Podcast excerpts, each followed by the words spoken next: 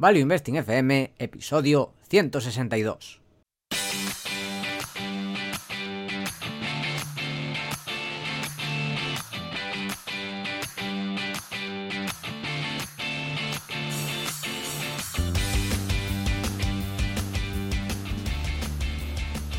Hola, soy Paco Lodeiro. Bienvenido a Value Investing FM, el podcast semanal en el que te ayudaremos a sacarle partido a ese dinero que tanto cuesta ganar y ahorrar. ¿Cómo? A través del método de inversión más seguro, sensato y rentable, el Value Investing.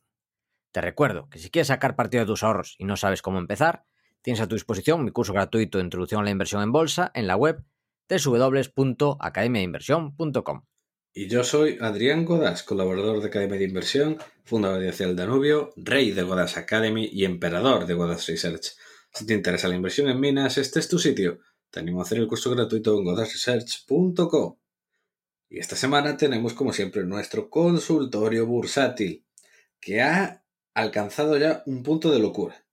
Ya el nivel de preguntas es enorme. Y ya no sabemos cómo vamos a procesar esto. Sí, tenemos 11 páginas de preguntas, así que a ver, a ver qué hacemos. Quizá cuando haya muchas preguntas acumuladas, igual ese mes tendremos que hacer un segundo programa, no sé, algo hay que pensar, porque si no, tampoco queremos que se alargue muchísimo. Una hora, hora y poco está bien, pero si no, esto ya va quedando sobre las dos horas y ya va a ser demasiado para los programas de preguntas y respuestas. Así que aceptamos sugerencias sobre qué hacer. Recordar que si tenéis vuestras dudas podéis enviarlas en academiainversión.com barra contacto, que antes también las cogíamos en los comentarios, pero para tener todo organizado preferimos que sea así, mandar eso, vuestras dudas a academiainversión.com barra contacto. Siempre intentamos responder a todas, por eso no queremos seleccionar y dejar algunas fuera, así que estamos buscando alternativas y antes de nada, antes de empezar, porque si no, no vamos a acabar a saber cuándo, vamos a hacer un warning.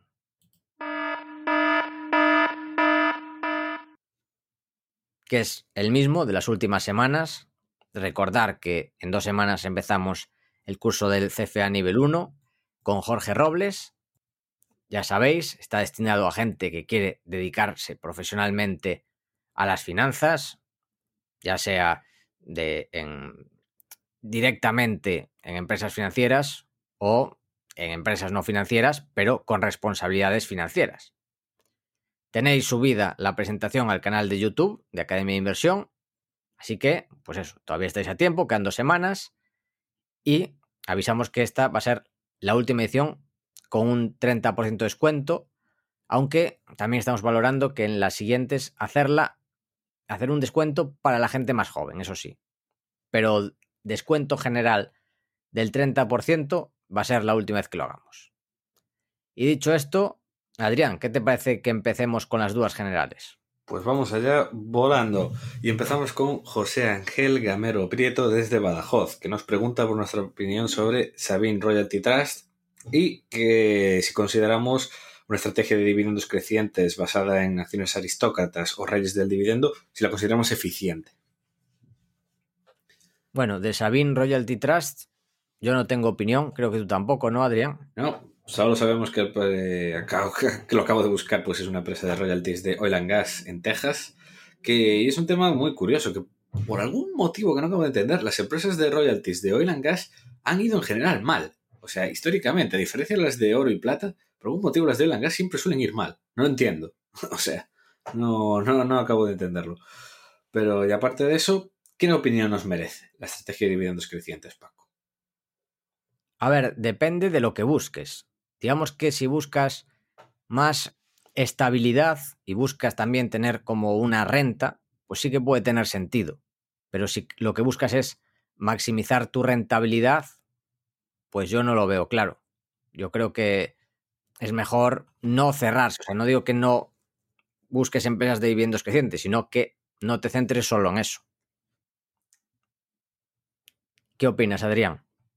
Qué bien te expresas, siempre tan moderado, tan correcto. Menos mal que, menos mal que estamos así los dos, nos retroalimentamos. Nos, yo, doy el punto más loco, tú, tú eres el tranquilo. Yo quiero hacer otra matización de esto. que esto sí que es lo que me parece peligroso de este tipo de inversiones, de inversión en dividendos, que es que, como comentas, pones con ciertos requisitos como vigilar el porcentaje de payout, como otros elementos propios de buenas inversiones. Y esto es lo importante. Que inviertas en dividendos no quiere decir que no hagas el resto de trabajo que requiere analizar una empresa. No es un atajo. Tienes que hacer el trabajo que requiere invertir una empresa, analizar a qué se dedica, em, sus ventajas competitivas, competidores, clientes, su producto, eh, salud financiera, crecimiento, expectativas. Bueno, tienes eh, equipo gestor, de todo. Tienes que hacer el mismo trabajo que si invirtieses en empresas que no son de dividendos crecientes.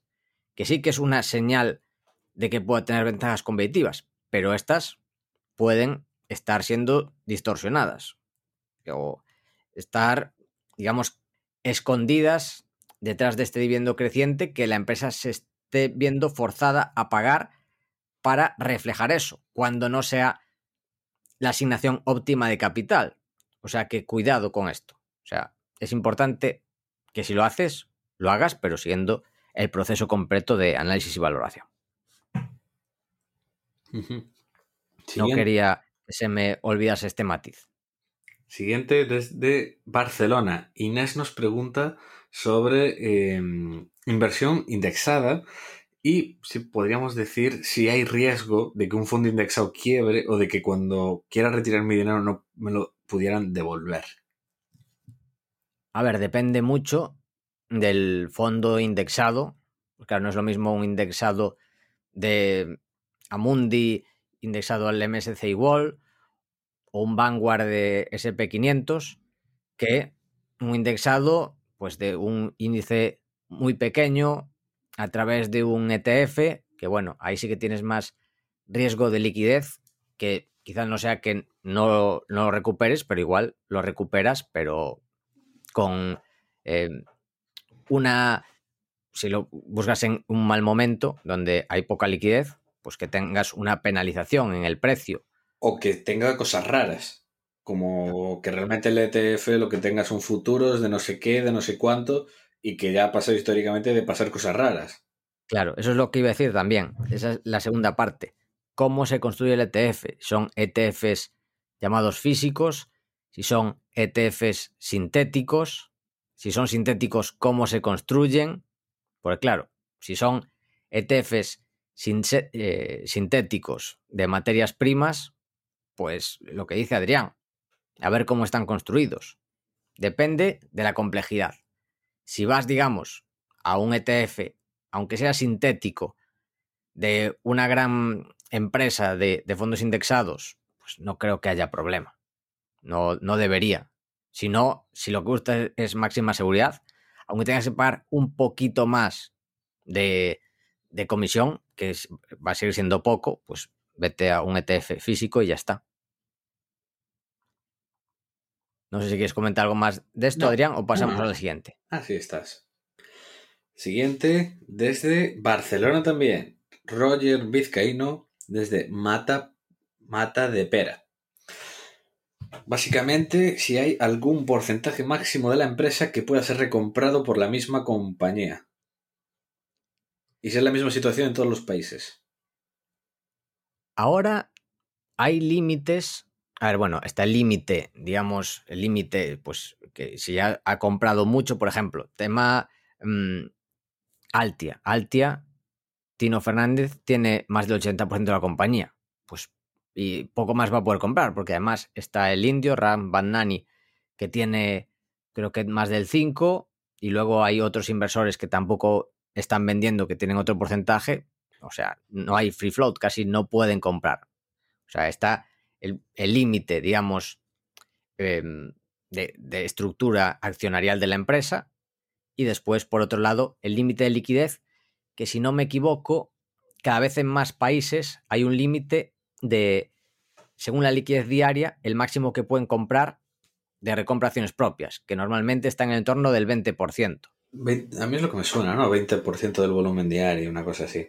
Y luego también depende de cada país según la regulación, que por ejemplo en Estados Unidos yo creo que muy fácilmente eh, se reúne el ejecutivo, dice, hay que recomprar no sé cuánto, pues eh, va ahí a recomprar sin problema. En cambio, creo que en Europa hace falta una reunión del board, igual si dicen hay que acordar que es el 5%, pues solo va a ser el 5% y no puede ser más, luego habría que volver a revisar. O sea, depende un poco de cada país, pero vamos, y, y, de la situación de cada uno, como ha dicho Paco. Claro, cuando hay muy poco ya free float, pues no puedes recomprar. Venga, pues pasamos a la siguiente de Carlos Lorenzi, de Vilasar de Mar, que es un pueblo en la costa norte de Barcelona, que nos da las gracias por años de aprendizaje con nosotros y nos hace una pregunta sobre cómo se distribuye una cartera con un capital significativo, digamos de un millón de euros, entre los brokers desde un punto de vista de seguridad. Por ejemplo, si solo se cubren 20.000 euros o 50.000 euros, ¿cómo hacen las personas que tienen una cartera de esta dimensión y cómo lo haríamos nosotros? ¿Cómo lo harías tú, Adrián? Yo, yo, tengo todo en, eBay y, ya está. ¿Pero tienes más de un millón de euros en eBay? No. Claro, pues se refiere a eso. si lo tuviera, seguramente también estaría todo ahí. O cosas, o cosas por ahí. No, porque al final, el tema este, no sé, la gente se vuelve muy loca. Por eso de que te cubre, no sé qué. A ver, eh, es eBay. O sea, si de verdad sabes cómo funciona, sabes. O sea, la gente que sabe siempre lo dice. Si quiebra eBay, literalmente ha quebrado el sistema financiero mundial y da igual. Ya da igual todo. Ya, ya volvemos a la prehistoria. Si quiebra eBay. Es lo que iba a comentar. Depende no solo de, de las garantías estas, la seguridad, sino de tu broker. Porque hay brokers que, bueno, dan un montón de apalancamiento, la mayoría de brokers, pues que se anuncian en equipos de fútbol, pues son brokers para apalancarse 10 veces, 20 veces, 50 veces, que ahí es donde hay más riesgo. En IB, normalmente, incluso cuando aumenta la volatilidad, que pasó en marzo, abril del año pasado, ya empiezan, digamos, a utilizar mecanismos para por lo menos limitar el apalancamiento. No sé si te llegó a ti el año pasado, Adrián, la carta de Interactive. Pero, siempre, en cuanto hay algo de volatilidad, siempre se cubren, aumenten más margen, restringen cosas. Cuando hay. Em, siempre son los últimos en meter cosas raras, nuevas. Por ejemplo, cuando fue todo el tema del Bitcoin, fueron los últimos.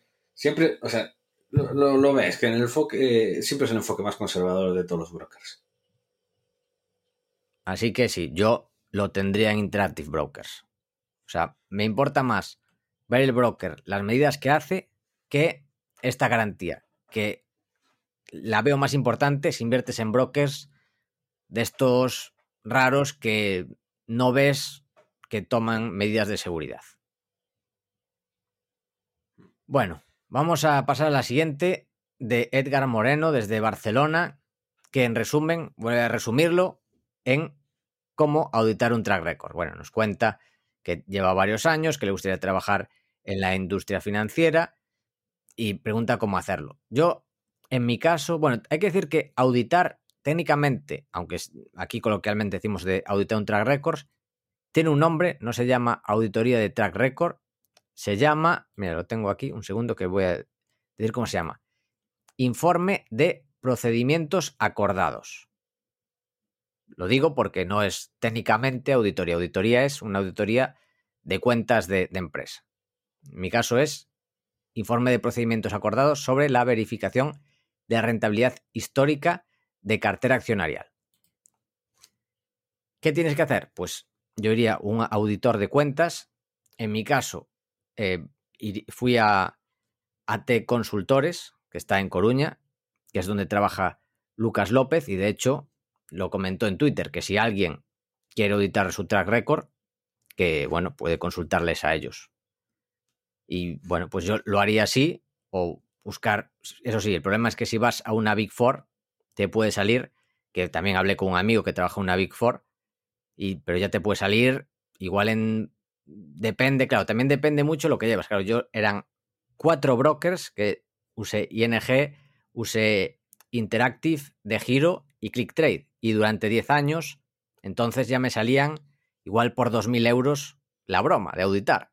si lo hacía con una Big Four. O sea que bueno, aquí depende lo que quieras. Y bueno, pues es el proceso. Y si no, depende de los años y tal, pues ¿qué te puedes ir? Pues por 500, 1000 euros, depende, depende de la complejidad. O más, claro. ¿Tú, Adrián, vas a auditar tu track record? Ah, algún año. Cuando lleve ya unos años más, pues tocará. La siguiente, Marcela desde Valencia. Nos pregunta, no sé, bueno. Ah, bueno, sí, que se lo recomienda también a gente de Argentina, que estaba ahí diciendo, pero todo es de Argentina de Valencia, perdón.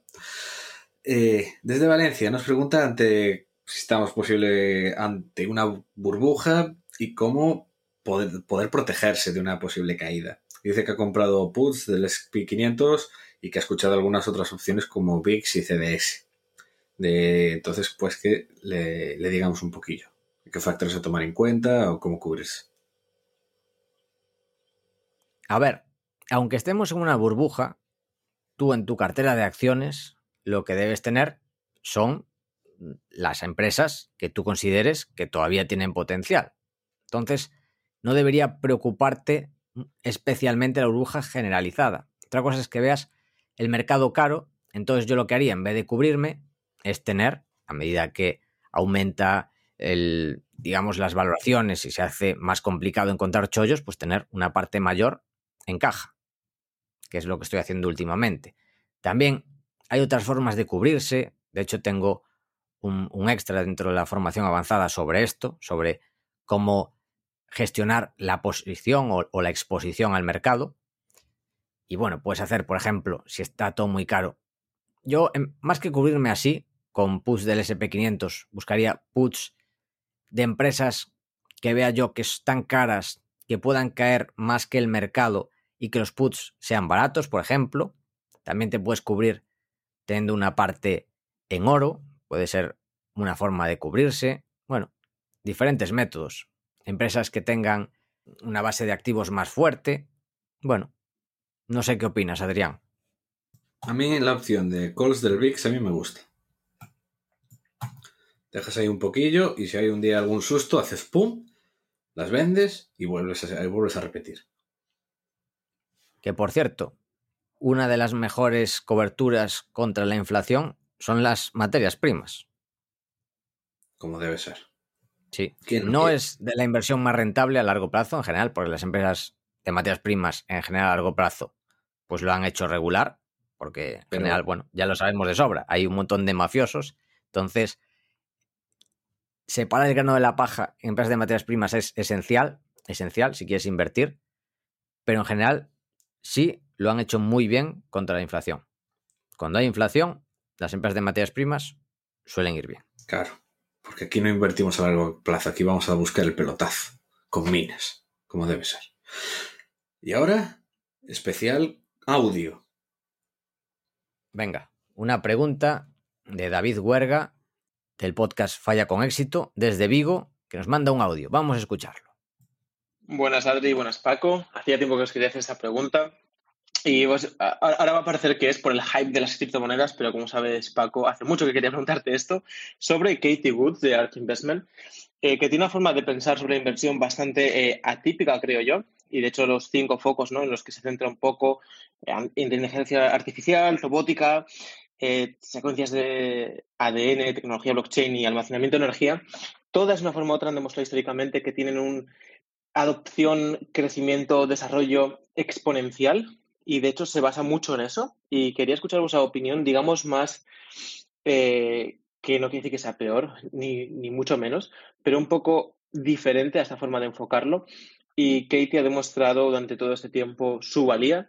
Ahora, pues con el boom de, obviamente, la tecnología blockchain, eh, parece que es más lista a lo mejor incluso de lo que es, ¿no? Se está sesgando un poco y se está yendo por encima de, de, la media debido a este boom puntual.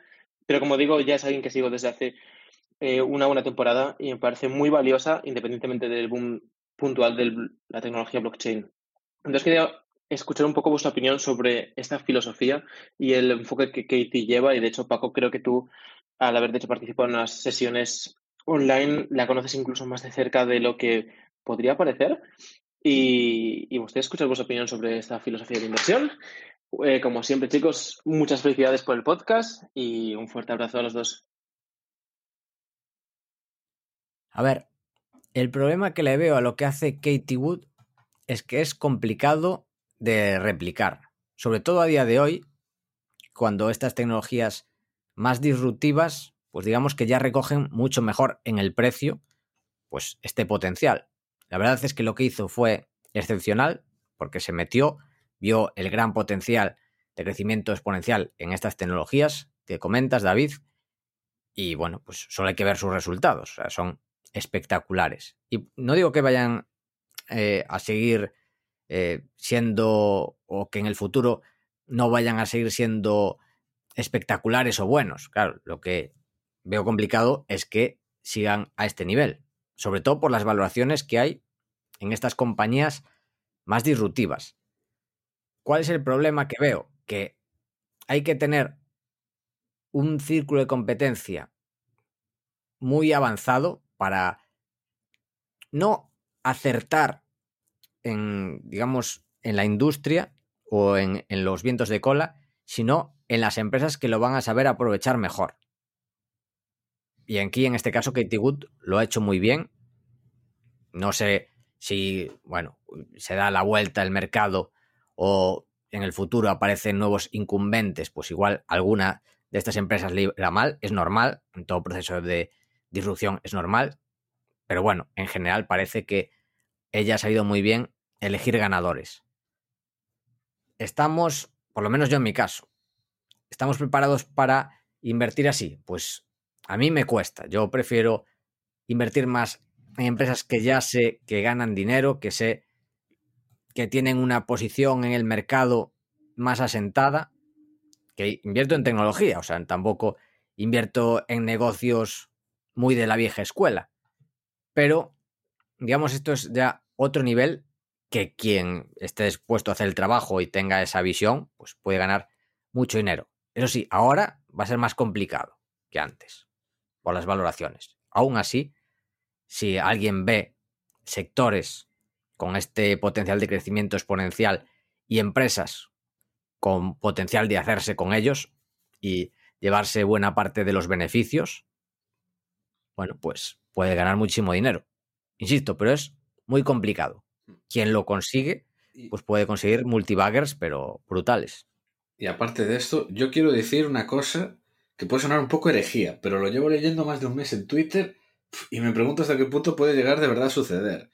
Eh, yo ya conozco a alguno que lleva puts de, de RK por el tema de que le ha pasado de como de billón y medio a 40 en menos de un año y que hasta qué punto una subida de yields y que le caigan eh, muchas de las empresas que lleva puede provocar un efecto avalancha en muchas empresas terrible. Porque hay muchas empresas donde RK igual te tiene más del 10% de las acciones. Si de repente tienes reembolsos, porque cae o simplemente deja de subir de dinero caliente, muchos billions que entraron el año pasado, ¿hasta qué punto podría tumbar muchas de las empresas que lleva? Y, lo, y porque, por ejemplo, el otro día eh, el RCAD llegó a hacerse menos 13 en un día, cuando fue cuando cayeron así las tech. O sea, yo tengo mm, a nivel técnico de lo que puede pasar con, el, con algún fondo de esos, la verdad. Si vienen así caídas o se. o algo por el estilo. Por la cantidad de dinero que puede salir huyendo. Claro, porque están las expectativas de mucha gente que está entrando en RK en máximos y creyendo que va a seguir haciendo esa rentabilidad el año que viene y el siguiente y todos los años. Hace una regla de tres. Lo mismo pasa con muchas criptodivisas, que lo que quieren es comprar una criptodivisa y que todos los meses se haga un más 100%, un más 200%. Es, o un mes malo que se haga un más 50. Es que ya pasó esa semana de que se vio, de que cuando tuvo las caídas le salieron como más de 400 millones al día y tuvo que vender. Además, ya sabes que esto que te pone una lista, rollo, lo que compra y vende al día, ¿no? Sí, sí. El ETF. Pues esos días tuvo que empezar a vender todas las Apple, Google, empresas del estilo. Claro, las más líquidas. Claro. Entonces, si viene caídas o cosas así, momento duro, cuidado lo que puede liar. RK. Bueno, ya nos hemos enrollado bastante con este tema. Siguiente. David desde Granada. Por fantasear un poco, ¿habría sido buena idea ponerse corto contra GameStop cuando subió hace poco debido al calentón de Wall Street Bets? A ver, el problema de los cortos no es solo ponerse corto y decir, vale, me pongo corto, sino que ponerse corto tiene un precio. O sea, no es solo el, el comprar como cuando compramos una acción a largo que compras y esperas, sino que te pones corto y mientras tanto estás tomando unas acciones prestadas y tienes que, digamos, devolverlas, esas acciones, en el futuro y mientras tanto al dueño esas acciones le estás pagando unos intereses. Y esos intereses en empresas donde hay muchísimos cortos y pocas acciones para prestar pueden ser altísimos. Así que no lo sé. O sea, yo lo veo complicado porque además, por ejemplo, ahora dices, ¿habría sido una buena idea ponerse a corto cuando subió hace poco, vio el calentón de Wall Street Bets? Vale. Cuando subió, ¿a qué nivel? Porque ya subió, estaba sobre 3 dólares, ¿no, Adrián? Si no me equivoco, hace unos meses.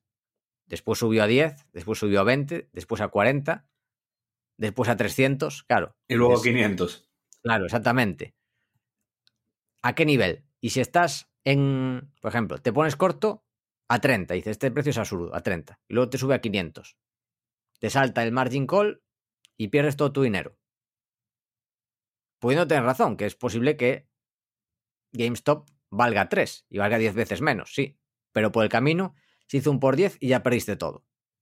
O sea que si te pones corto, tienes que saber lo que haces, tienes que saber hacerlo bien.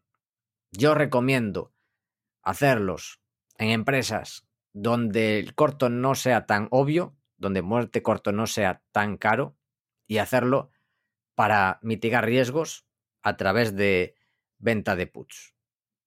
Y no hacerlo, digamos, más que para ganar dinero, sino hacerlo cuando la bolsa esté cara, para aprovechar cuando se dé la vuelta a la bolsa y, haya caídas, digamos, tener una cobertura que te dé cash extra cuando más lo necesitas.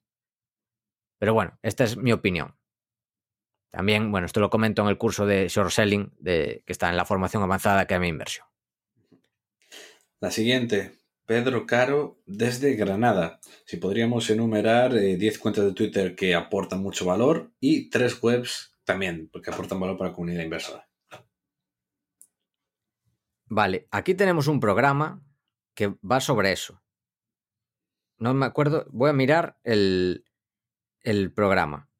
Un segundo, el número del programa. ¿Quieres decir tú mientras alguno? Hmm, pues alguno. Eh, hay, mucho, hay mucha gente en Twitter, muchos muy míticos, por ejemplo Liberty, que es un eh, canadiense de Quebec que eh, suele comentar cosas muy, muy, muy interesantes, así empresas de quality.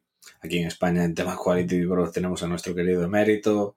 Por supuesto, seguirnos a nosotros dos para ver nuestras tonterías, especialmente mis tonterías. Paco no, Paco no hace tonterías, Paco es un hombre serio de familia. Pero ¿por qué te centras tanto en el quality? Hombre, me he dicho a mí mismo. Ah, vale. No, digo porque pregunta 10 cuentas Sí, que más aportan, eh, pero puede ser de todo. Sí, más cosas. Eh, estoy pensando, por ejemplo, me gusta un tío que es magro que se llama Luke Gromen. El tío es muy, muy, muy interesante.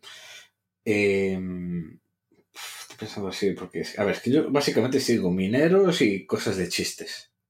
No, no mucho Bueno. más, la verdad. De humor cada vez hay algunas mejores, ¿eh?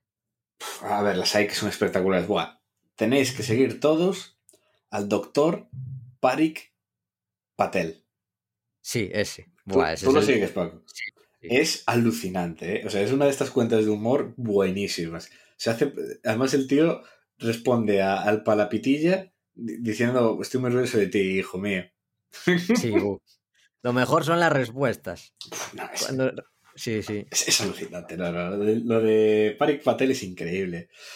Estoy pensando, bueno, así de humor también. A mí me encanta eh, Il- Illiquidity. Ese no sé cuál es. Uf, espectacular. Illiquidity es increíble. Eh, Ramp, Ramp Capital es un clásico. Sí. Más serio, eh, Morgan Housel.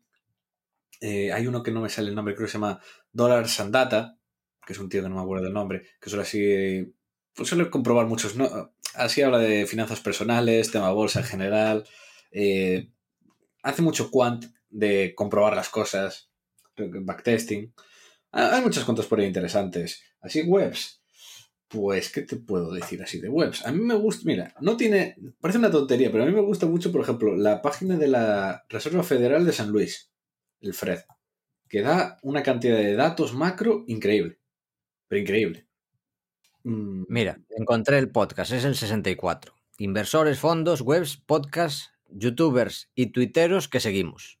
Podcast número 64. Nomás era cuando no nos liábamos tanto, era un podcast de 37 minutos.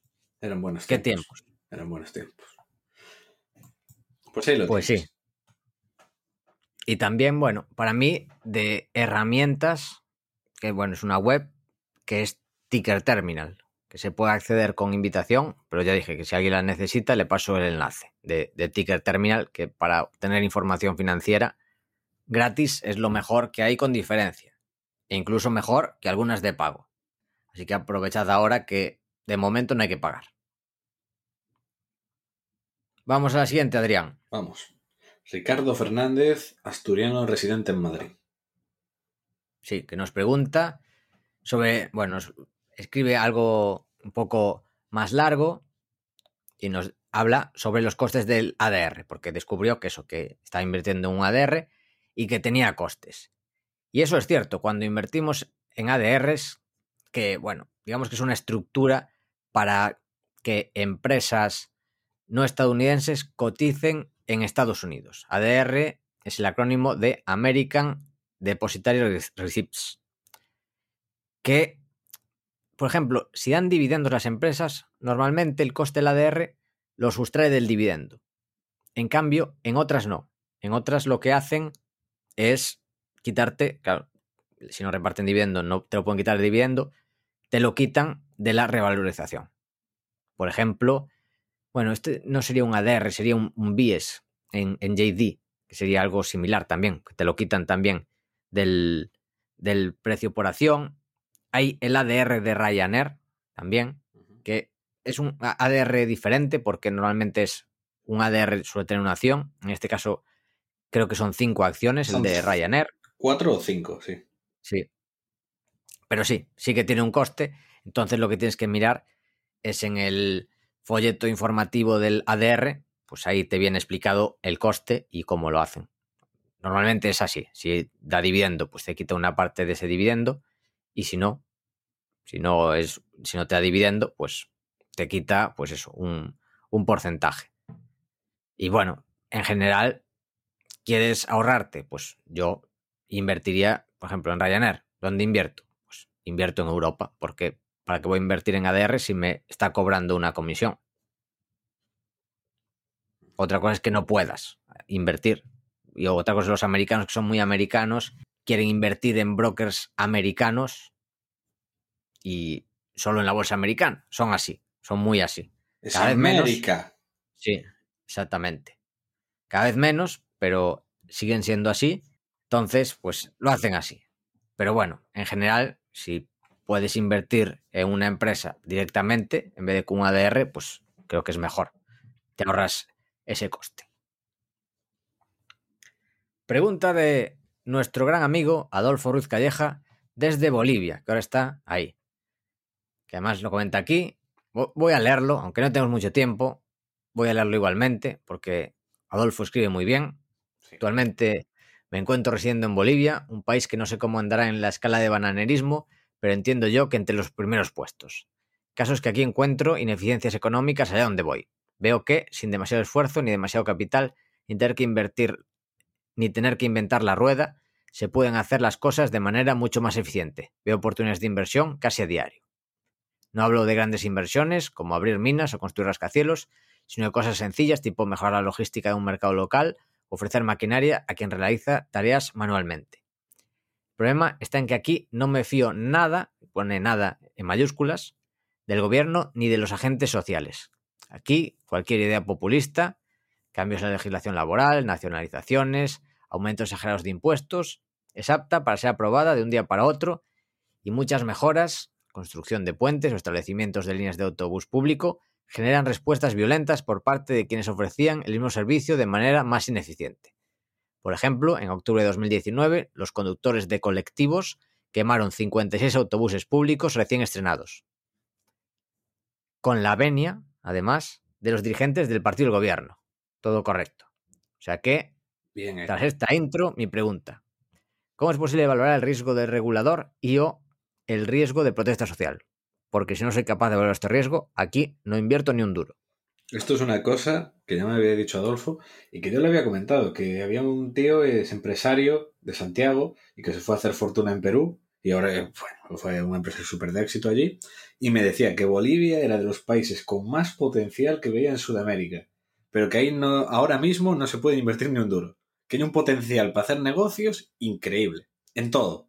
Pero es lo que dice Adolfo. El problema es que son populistas, ultrabananeros eh, y han caído en este tipo de trampas y retóricas. Entonces, pues mientras se, siga así las cosas, pues no se podrá, no se podrá invertir. Es lo que comenta también Charlie Munger de China contra India, que dice que China va bien por cómo son los chinos y cómo son las instituciones y que India pues no va a tener este progreso pues cómo son las instituciones, que no puedes hacer nada, trabas para todo, problemas para todo, la gente también es diferente en filosofía de vida, entonces pues difícil que se repita el milagro chino en India. Como siempre decimos Lucía y yo, los únicos optimistas con India son los que no han estado allí. Siguiente, Eduardo Olivas desde Madrid. Que este es fácil de responder. Sí, la verdad, bastante sencilla. Es que dice que le gustaría eh, comprar monedas así por hobby. Dice que no encuentra ningún sitio de confianza ni en Internet ni en Madrid. Si podemos aconsejar algún sitio, pues mira, es muy sencillo. Hay muchísimas páginas especializadas así o de comerciantes, pero eso igual una vez que ya conozcas a la gente. Por ejemplo, la próxima, la próxima convención numismática que haga Adolfo, vas. Y ahí ya sí, ya conoces a comerciantes y sus webs. Y sitios para pillarlas. Yo donde suelo pillar es en casas de subastas, que hay muchas eh, súper serias, que incluso, por ejemplo, si tú la compras y años después descubres que es falsa, pues te devuelven el dinero, imagínate. A pesar de que ellos han pasado siempre con un experto, todo lo que sale ahí de subasta siempre es con un experto de, que, lo ha, que ha asegurado que eso es, está de bien. Y algunas casas, pues mira, eh, a mí me gusta muchísimo Tauler and Fau, me encanta, además el marketing, cómo lo cuidan, eh, es increíble, se nota que es gente joven, además que, que están empezando y tal, es, me gusta muchísimo su estilo, Soler and Jack, eh, Aureo y Cálico, que creo que ese era el que nosotros vimos, Paco. El sitio donde estuvimos nosotros, yo creo que era Es que- Aureo y Cálico, ¿no? Es que el problema es que todos tienen el nombre tan parecido. Es que son todos nombres compuestos de apellidos, entonces, eh, claro, de los fundadores. Entonces, Me suena que sí, pero es que tampoco quiero asegurarlo. igual, igual era Sol, and Jack, es, es es Ah, que son. Pues no lo sé, no lo Es sé. que son no así varios, todos parecidos y no. Sí. Pero vamos, así hay varios. Eh, Silicua, Ibercoin, hay varios. Una pena porque el Congreso Numismático fue hace una semana justo. Sí, sí, sí. Que estábamos grabando, que al final no se grabó y no pudimos acudir. Bueno, en fin, vaya día, vaya tarde. Y si no, bueno, tienes el, la web de blognumismático.com, que ahí tienes un montón de información con los enlaces, y también el canal de YouTube de Adolfo, que está muy bien.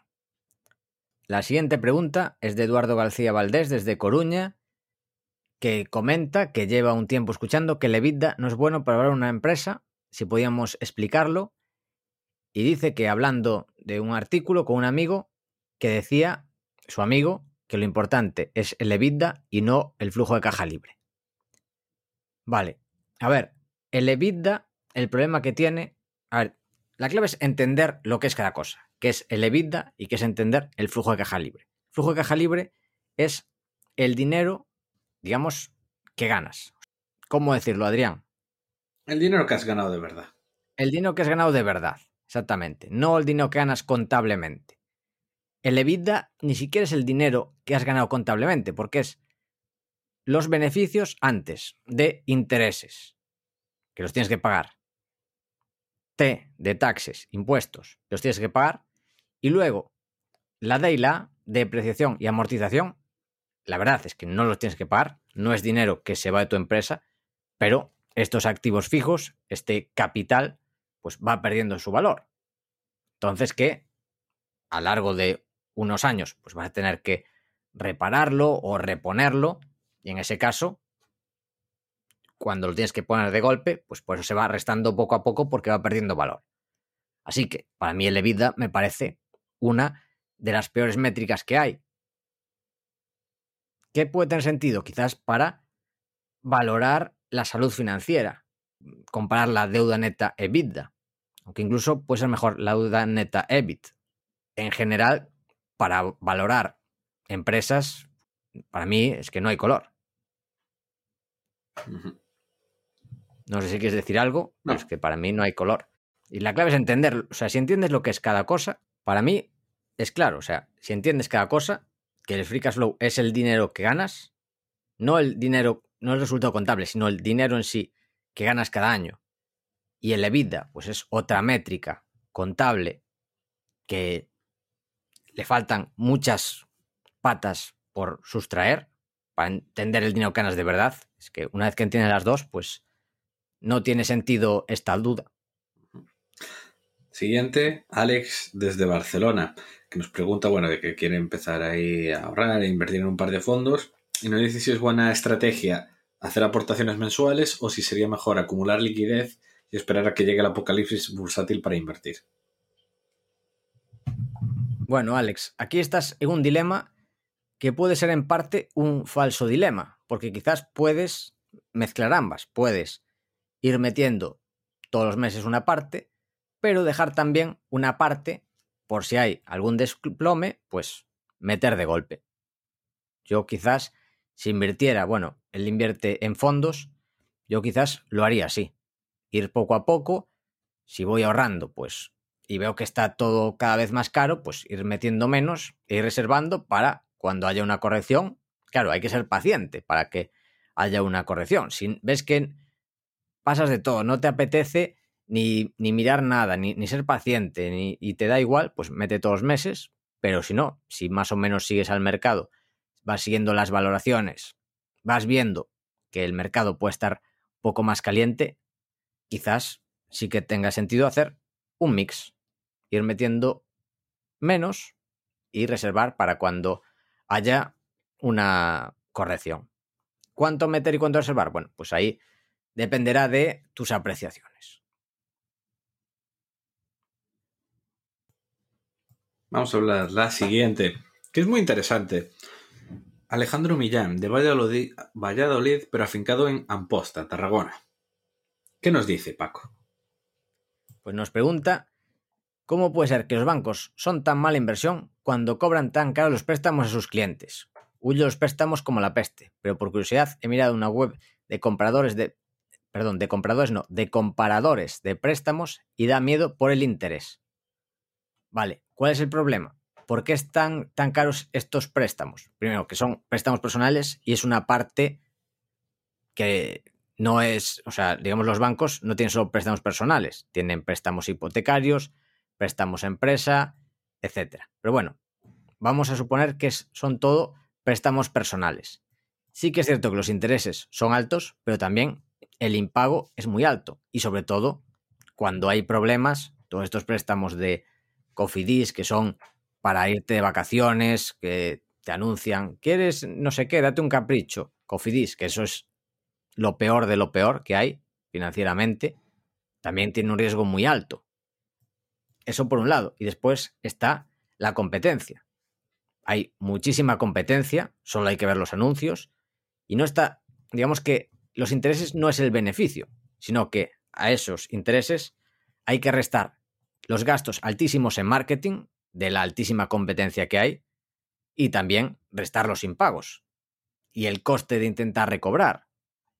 O sea que son negocios con competencia perfecta y los negocios con competencia perfecta, donde no hay diferenciación y al final es, me dan dinero, pues ¿cuál elijo? Pues o el que gasta más en marketing, que entonces hay que gastar mucho en marketing y los márgenes son menores, o el más barato. Y el más barato también, los márgenes son bajos. O sea que en general son malos negocios por eso, son negocios poco diferenciados, que además los bancos, no, ahora ya yendo no solo a los préstamos a clientes, préstamos personales, sino los bancos en general tienen una estructura de costes brutal. Durante años les fue bien porque la competencia, apenas había competencia en España, no había tampoco mucha cultura financiera, entonces la gente no se fijaba tanto como ahora, no había una guerra de precios tan fuerte y claro, tienen una estructura de costes que ahora intentan mitigar un poco con las prejubilaciones y con todo esto, pero sigue teniendo una estructura de costes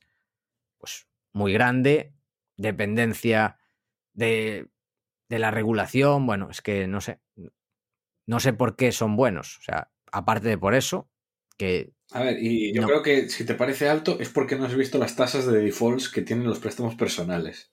Claro, Por- o sea, yo una vez lo vi en el libro, mira, por ejemplo, el de McKinsey, el Valuation, es una cosa que explican, el tema ese de comparativa de defaults por, claro, por hipotecas, por consumo, automóvil, y claro, de verdad que cosas de estas de consumo, no os imagináis la cantidad de impagos que hay, pero tremendo.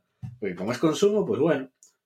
Pero claro, una hipoteca es que ya igual no dejas de pagar. Que aún así, yo siempre puteo a un amigo de un banco con ellos, diciendo, joder, en cuanto pase cualquier cosa de tembleque, eh, el banco a tomar por culo, ¿eh?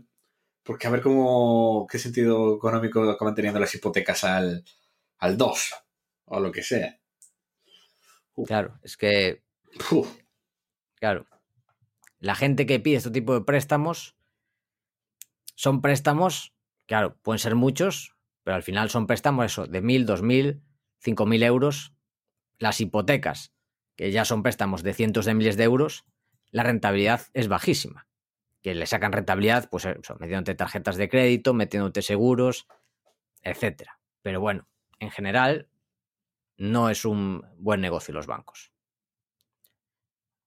Vamos a la siguiente de Daniel Eras sobre ventas de puts a largo plazo, que nos dice, por ejemplo, si nos parecería interesante vender una put a día de hoy, aprovechando una caída de una empresa que querríamos en cartera, como por ejemplo Moody's o Standard Poor's, con fecha de vencimiento, por ejemplo, enero de 2023, a un precio parecido al de la cotización actual, que te dan una prima alta por una acción que es una roca. ¿Qué, qué nos parece esta estrategia?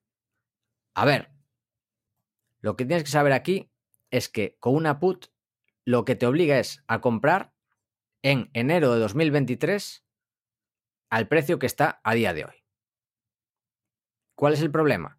Que igual en el futuro, si está a un precio más bajo, pues te obligan a comprar igual.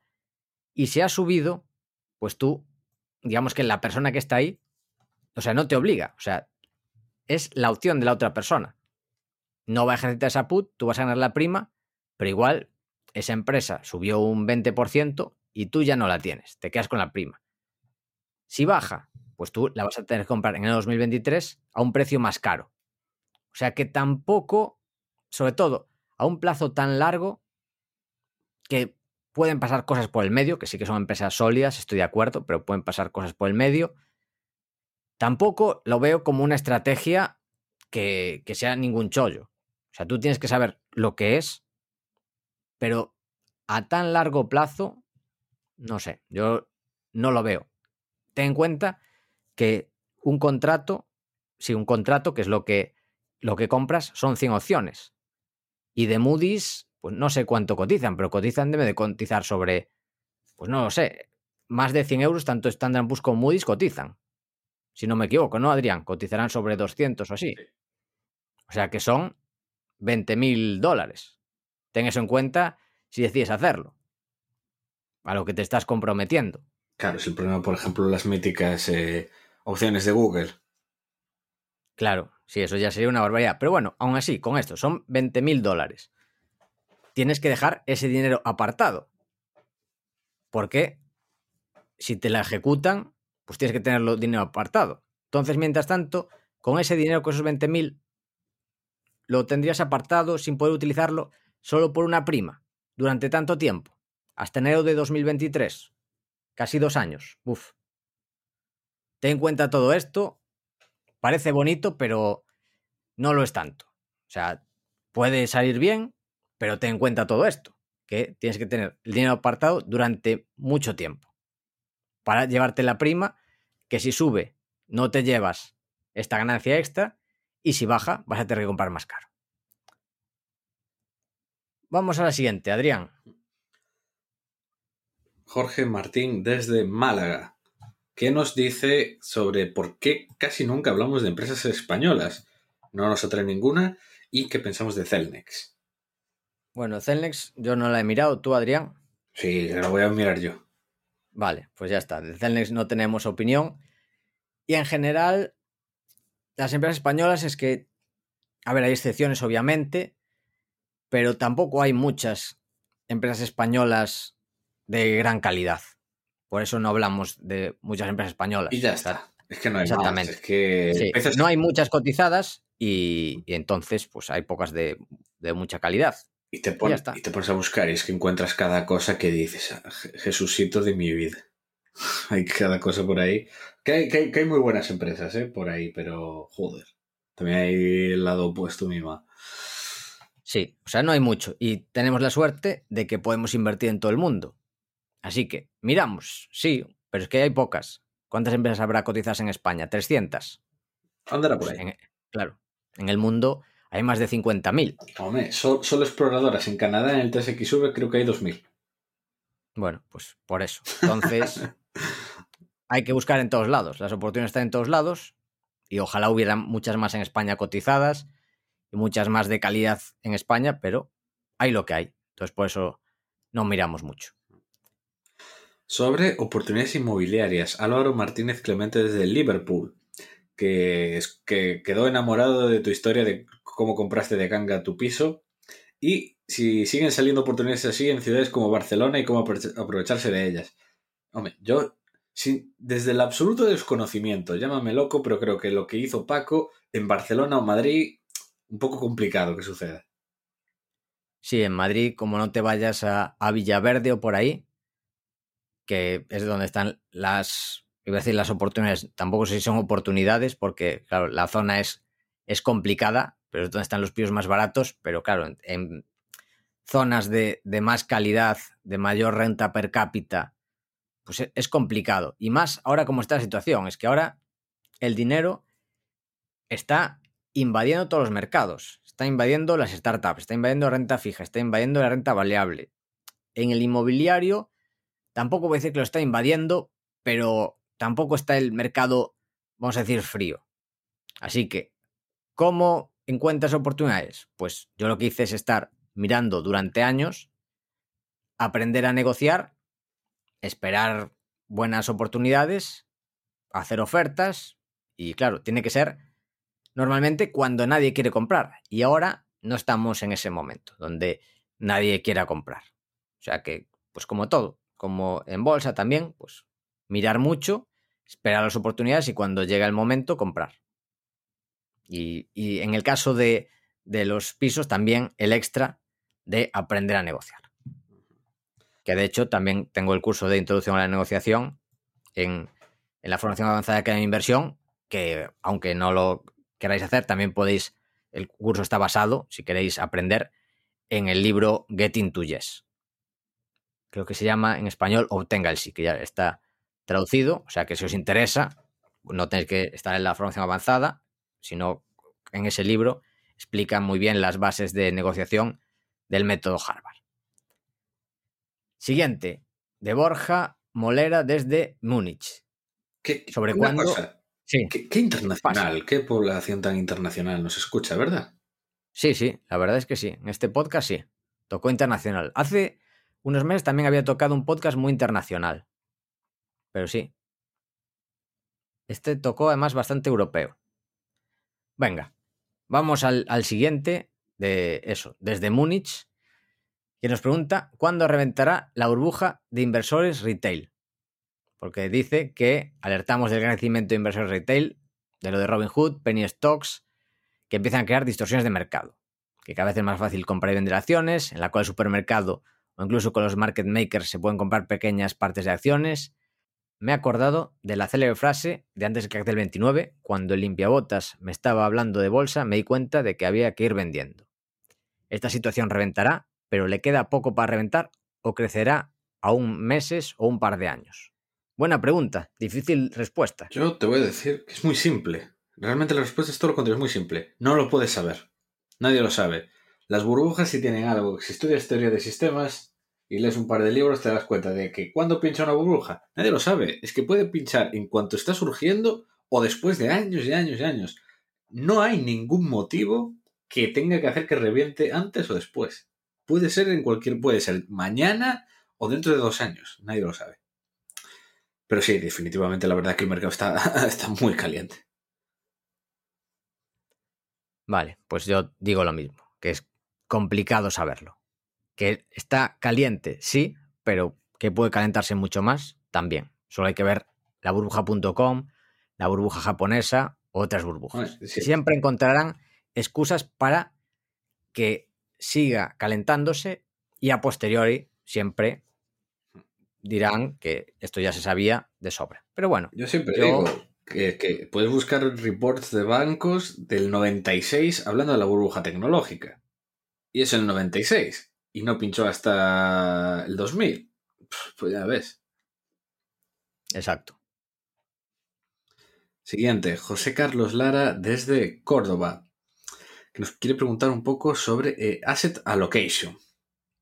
Y es que dice que un correcto asset allocation puede llegar a tener más influencia sobre la rentabilidad final de una cartera que el stock picking. ¿Estamos de acuerdo con esa afirmación? También nos pregunta cómo nos planificamos con nuestra distribución de activos antes de empezar a elegir acciones concretas. Bueno, asset allocation sobre todo se centra en si invertir en acciones, en bonos, en real estate, materias primas, inversiones alternativas, etc. Y sí que tiene sentido lo que comentas, pero bueno, nuestro asset allocation se centra principalmente en acciones. ¿Por qué? Porque a largo plazo es la inversión pues, más rentable. También tiene más volatilidad. Si no es capaz de asumir esta volatilidad, como lo que pasó hace unos meses, lo que pasó en marzo-abril, quizás no deberías invertir en acciones o no deberías invertir mucho en acciones, quizás una parte pequeña. Pero sí es cierto pero en general, si eres capaz de soportar la volatilidad, pues yo creo que un asset allocation del 100% en acciones tiene sentido, que es lo que hago yo. Bueno, también tengo el piso que comentamos antes, pero bueno, eso también es cierto, también es verdad, voy a decirlo. Mi asset allocation es global. Yo busco las mejores oportunidades donde sea. O sea, también, de hecho, en, Reload Esports, que es una startup, es una inversión alternativa ahora que hablamos de eso. ¿Dónde busco yo? Pues yo busco en todos sitios. Busco la mayor rentabilidad y cuando hacen, hablan de asset allocation, miran mucho la rentabilidad y la volatilidad. Yo eso no lo miro porque puedo soportarlo. Yo miro las probabilidades de perder dinero y, la, y digamos, la rentabilidad potencial. Y busco, insisto, en inmobiliario, en venture capital, en equity crowdfunding. Lo que pasa es que llevo años mirando y no he encontrado ninguna oportunidad clara, veo todo muy sobrevalorado, pero donde más veo es en acciones, pero con diferencia, donde hay más oportunidades constantemente, hay más donde elegir, en general, pues yo lo tengo claro. Que puede haber en otros tipos, pero miro siempre comparando con la rentabilidad que puedo tener en acciones. Rentabilidad y liquidez también, porque si necesito dinero y estoy invertido en acciones, puedo sacarlo el día siguiente. En cambio, si tengo un piso, por ejemplo, la gente, pues voy a ahorrar, me voy a comprar un piso de 100.000 euros. Si necesitas dentro de cuatro años 20.000, no puedes vender una quinta parte de un piso. O bueno, por poder puedes, pero a ver quién te la compra, una quinta parte. Y además, lo que tardas en conseguir venderlo. Así que, en Asset Allocation, en mi opinión, para mi caso, tiene sentido estar al 100% en acciones. Ya sea eligiendo acciones con stock picking, como hacemos nosotros, con fondos, con indexados, con lo que sea. ¿Qué opinas, Adrián? ¿Tú qué tienes de stock picking? Todo. Muy bien. O sea, asset allocation, 100% acciones, stock picking. Correcto. Y en el futuro minas, minas enteras. Y vos. Claro. Que ese sería inversión alternativa. Eso que ya contaría como inversión alternativa. Sí. Comprar directamente la mina. Sí. La siguiente pregunta que ya puedo responder yo, es muy sencillita. Rodrigo González nos pregunta dónde, dónde tenemos la cartera para conocer el peso de cada empresa, rentabilidades de cada compra y en general. Yo, yo simplemente yo entro en eBay y miro la rentabilidad y ya está. Peso de cada cosa y punto. Claro, eso es lo ideal. Si tienes todo en eBay, lo miras todo ahí, además da gusto verla. Yo lo que hago es, bueno, tengo la mayor parte en eBay, así que me cunde mirarlo, digamos, el resumen del año, todo detallado, pero como tengo una parte en de giro, lo que hago para el seguimiento no es tan bueno como lo que hace eBay, pero bueno, es aceptable, que es un, digamos, un, seguimiento a través de Google Sheets que bueno, está bien, es una tabla de Google Sheets para mirar más o menos lo que tengo, la rentabilidad de cada inversión, tengo la rentabilidad media, lo que se mueve cada día, bueno, está bien, es aceptable. Pero bueno, hay otras alternativas, también se puede hacer por investing, por ejemplo, bueno, cada uno lo que más le guste, lo bueno que hay alternativas. Y ya está. Terminamos así la parte de preguntas generales y vamos volando a la parte de empresas.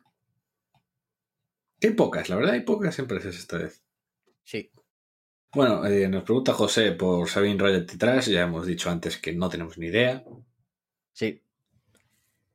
Canadian Solar, pregunta Guillermo Rivera Segura, desde Valencia. No sé si la conoces. Bueno, comenta que por temas renovables, la entrada de Biden, la creciente presión ecológica. Y bueno, nos pregunta por esta empresa. Que, bueno, no sé si la conoces. No lo conozco, pero en general el tema de renovables anda, anda, anda calentillo también. Sí, pues nada. Nosotros no somos muy de, de renovables en general. Está bien, Hay una. está bien para dar el pelotazo.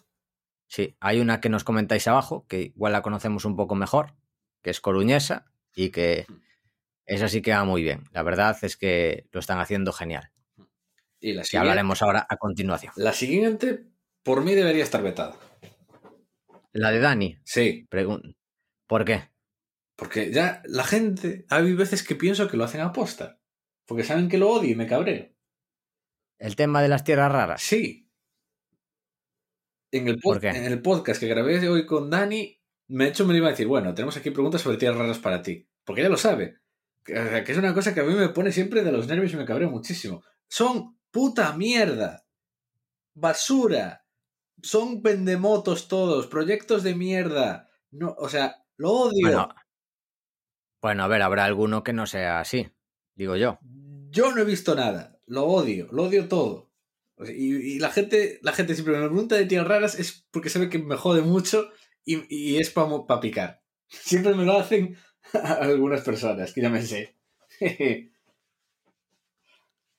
Bueno, a ver, yo veo que hay bastante hype sobre tierras raras. Hombre, todos quieren las paguitas de papá Biden. Bueno, a ver, seguro que alguna buena hay. Pero claro, para diferenciar cuál es la buena, uf, tiene que ser complicado. Y esta, mira, nos comenta una China Ra- Rare Earths Holdings con oficina en Islas Caimán. O sea, tiene China, tierras raras Islas Caimán. O sea, La- ¿qué puede salir mal? Esto es literalmente la, la trifecta de, de Legend of Zelda. Tiene, tiene Sí, las, sí. Tres, las tres cosas más importantes, lo tiene todo. Bueno. Adrián, una pregunta desde Suiza. Otra pregunta europea de Mark desde Zug, Suiza. Cuida, ¿tú sabes qué super lugar es Zug? Es donde tienen los impuestos más bajos de Suiza, Y es donde, si no me equivoco. es donde tienen todas las sedes Glencore y todas estas. Sí. Bueno, pues, como no, pues pregunta de materias primas. Y pregunta por Buenaventura. No, no trabajarás tú para Glen- Glencore, Mark. Si no, llama. Llama ahí a Adrián, mándale un, un mensaje privado. Y Buenaventura. dice que por qué, si subiendo el oro y el cobre, pues por qué está ahí, porque, se ha quedado atrás, Buenaventura. porque es una empresa bastante me, la verdad. Eh, los activos, hubo un momento, ahora no lo sigo mucho, pero hace unos meses tuvo bastantes problemas en varias minas, problemas operativos. Eh, ha habido, creo que está habiendo cambio generacional en la familia y básicamente están diciendo que no van a hacer nada. Literalmente que se quedan con lo que tienen, se van a dedicar a montar lo que tienen pendiente, dar dividendo y ya está. Y claro, eso al mercado tampoco le gusta mucho. Los costes del oro que tienen pues son bastante altos. Hay bastantes cosillas por ahí, pero vamos, es una empresa que yo la he mirado varias veces y yo digo, es que no le veo nada especial. La verdad, no, nada especial. Bueno, nos pregunta Papaseto desde Coruña sobre tres small caps que dice que pueden ser interesantes. Yo conozco una, no sé si conoces GCBC y PDC Energy. No, demasiada, demasiada sigla. Vale. Y la otra, que sí, esta sí que la conocerás, ¿no? LSI Software. Hombre, clásico. A ver, LSI yo la tengo en cartera, la tengo desde hace tiempo. Ahí estoy, mirando. Aquí lo tengo. Eh, Rodri, Rodri Villanueva, tiene un artículo. Claro, es que no sé dónde está el enlace. Creo que él tiene en la web, en New Villa Equity Research, un enlace muy completo, nuevo de LSI. Yo la tengo. Lo ha pasado mal porque sus clientes se ven especialmente afectados por el tema del COVID, pero una vez que todo se normalice, yo creo que, que puede valer mucho más, pues por valoración, por expansión. Bueno, en general me convence eh, L6 Software. Si quieres un análisis actualizado, el de Rodri Villanueva está muy bien en New Villa Equity Research. Tiene otros análisis también que están muy bien. Así que sí, es de software para empresas, para que no la conozca, es una empresa polaca, una small cap o incluso eh, más bien tirando a, micro cap, no, no sé si llega a nano cap, pero bueno, micro cap sí que es, que, claro, ¿cuál es el problema? Que hacía software o hace software de restauración, de cines, claro, o sea, son negocios que están afectadísimos por todo el tema que hay en, eh, del COVID, que han tenido que cerrar.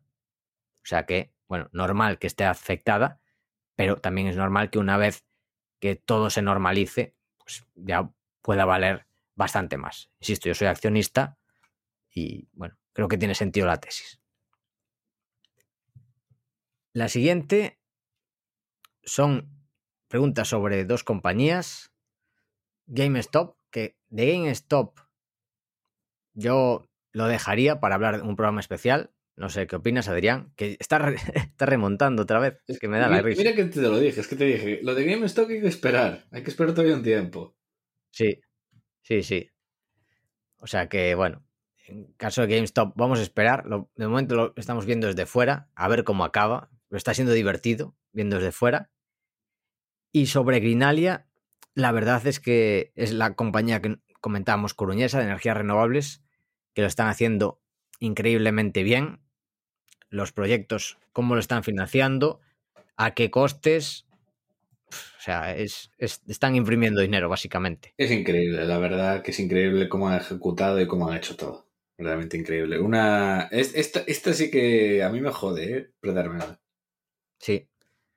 Y bueno, esto nos escriben Cunta y Valerón desde la campiña inglesa nos dice que somos mejores que el rodaballo gallego. Lo, lo iba a decir, eso para mí es lo, lo, más importante del mensaje.